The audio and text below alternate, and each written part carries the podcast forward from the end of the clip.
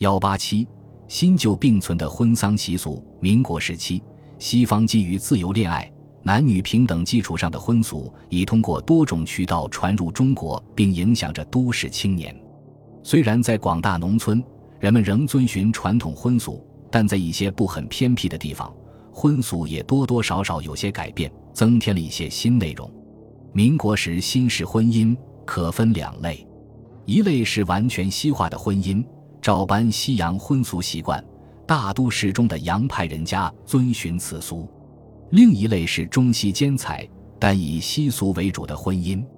县城、中小城市甚至农村地区的一些人家多遵从此种改革了的婚姻习俗。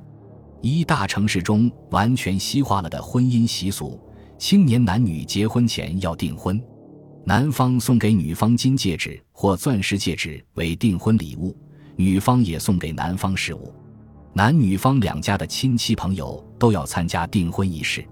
也有些更摩登的青年，干脆就在报纸上登订婚启事，既时髦又省事。至于结婚启事，在当时就很普遍了，但其目的不是为了省事，而是为了通知亲朋好友。依照习俗，结婚是不可以登个启事就完事的，因此启事中不能登一切从简、仅此敬告之类的话。事举一例如下：亲朋好友看到启事或接到请帖后，往往先送礼。习俗只能送物品，但国人稍作变通，也送钱。习俗只给女方送礼，收礼后女方立旨函谢，国人又变通之，也给男家送礼。婚礼一般在午前或午后举行，地址或在教堂，或在自家住宅，但不论在哪里，都得有证婚人。亲朋好友参加婚礼时，需穿长礼服。如婚礼在教堂举行，则先去教堂；婚礼在自家住宅内举行，则直奔其宅庆贺。所有典礼完毕，众人齐集新郎家客厅，由新郎的好友作为代表致辞。新娘为大家切蛋糕，分送客人。大家再玩一会儿，这时有人想走就可以走了。这种婚礼总的说来简单而郑重，也正因为如此，它较受人们欢迎。在其启发之下，集体婚礼也在中国出现了。当时的报纸对此多有报道。上海市社会局主办之胜利纪念集团结婚典礼，昨晨十时在中正中路浦东大厦举行。前市长亲临证婚，仪式简单庄严隆重。参加结婚者共四十二对，男女童子提宫灯花篮前导，鱼贯步入礼堂，相对行礼后，由社会局现代局长万克信宣读证词。前市长分别发给结婚证书，至十一时三十分礼成。另一类新式婚俗中西兼具，其形式也已逐渐流行固定。其仪式设一喜堂，用证婚人、主婚人、介绍人、男女宾相、男女来宾奏雅乐，集集一堂。礼毕，在饭馆设席答谢，一日即可了事，至多不过两日。城市内结婚多仿行之，乡间仍不多见也。其礼也有一定的程式，多为时人所仿用，各地或有差别，也不是很大。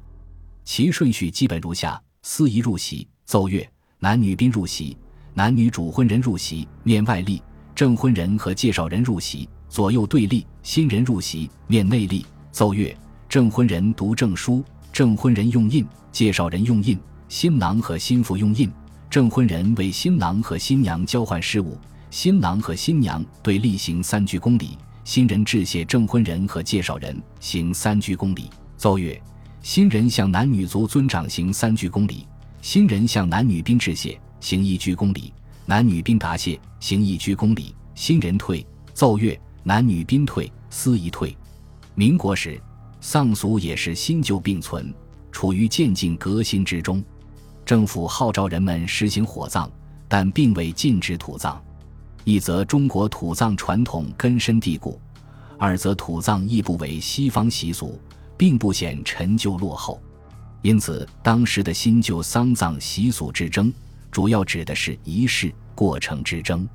在广大的农村地区，人们遵循的仍是传统的习俗，其程序大致如下：第一，入殓，亲丧居厅室，三日大殓，朝夕上食。死者气绝前后，即给他换上新衣、新裤、新鞋。气绝后，则以红绸或红布盖面。棺材停于堂中，家人则在棺前焚烧纸钱并燃香，阖家举哀。随后，孝子着孝服，父亲有家报丧。第二，报庙。人死后第二天或第三天晚上，各亲友陆续来吊唁，携带锡箔、纸钱等。丧家则约请古乐、僧道设坛做法事，古乐喧天。孝子则至庙中，多为城隍或武道庙焚香点纸。第三，开吊。亲戚朋友或知下丧日期后，即送来祭礼，丧家则设宴款待。开吊的日期。至多三天，少则一天。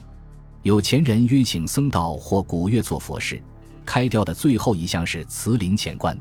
第四出殡，或言僧道礼忏，行遣殿礼。其有素服送殡，安错而返。其过程为移棺、送灵、撒路钱、安神。第五下葬，丧家将死者入土，并添土掩埋，成为丘堆。孝子在坟上添些新土，并焚香烧纸，痛泣而返。在上述传统丧仪中有不少弊端。当时的开明人士指责丧家死了人还要宴客收礼，实在可耻。当时城市中的西式丧仪则较为简略。先世人去世后，其子女亲戚或发书信，或在报上登讣告，告知死者生前亲友、同事。亲朋好友看见讣告或接到书信，一般都于约定时间内来奔丧。男士左臂配黑纱，女士胸前缀黑纱结，带着挽联、挽杖、鲜花等物。丧礼开始后，先奏乐，再献花、读祭文，然后全体人士向灵前三鞠躬。死者生前好友扶柩而出，死者子女随其后，来宾次之，至公墓或火葬场。其实火葬。公墓在都市尚有可见矣。本集播放完毕，感谢您的收听，喜欢请订阅加关注，主页有更多精彩内容。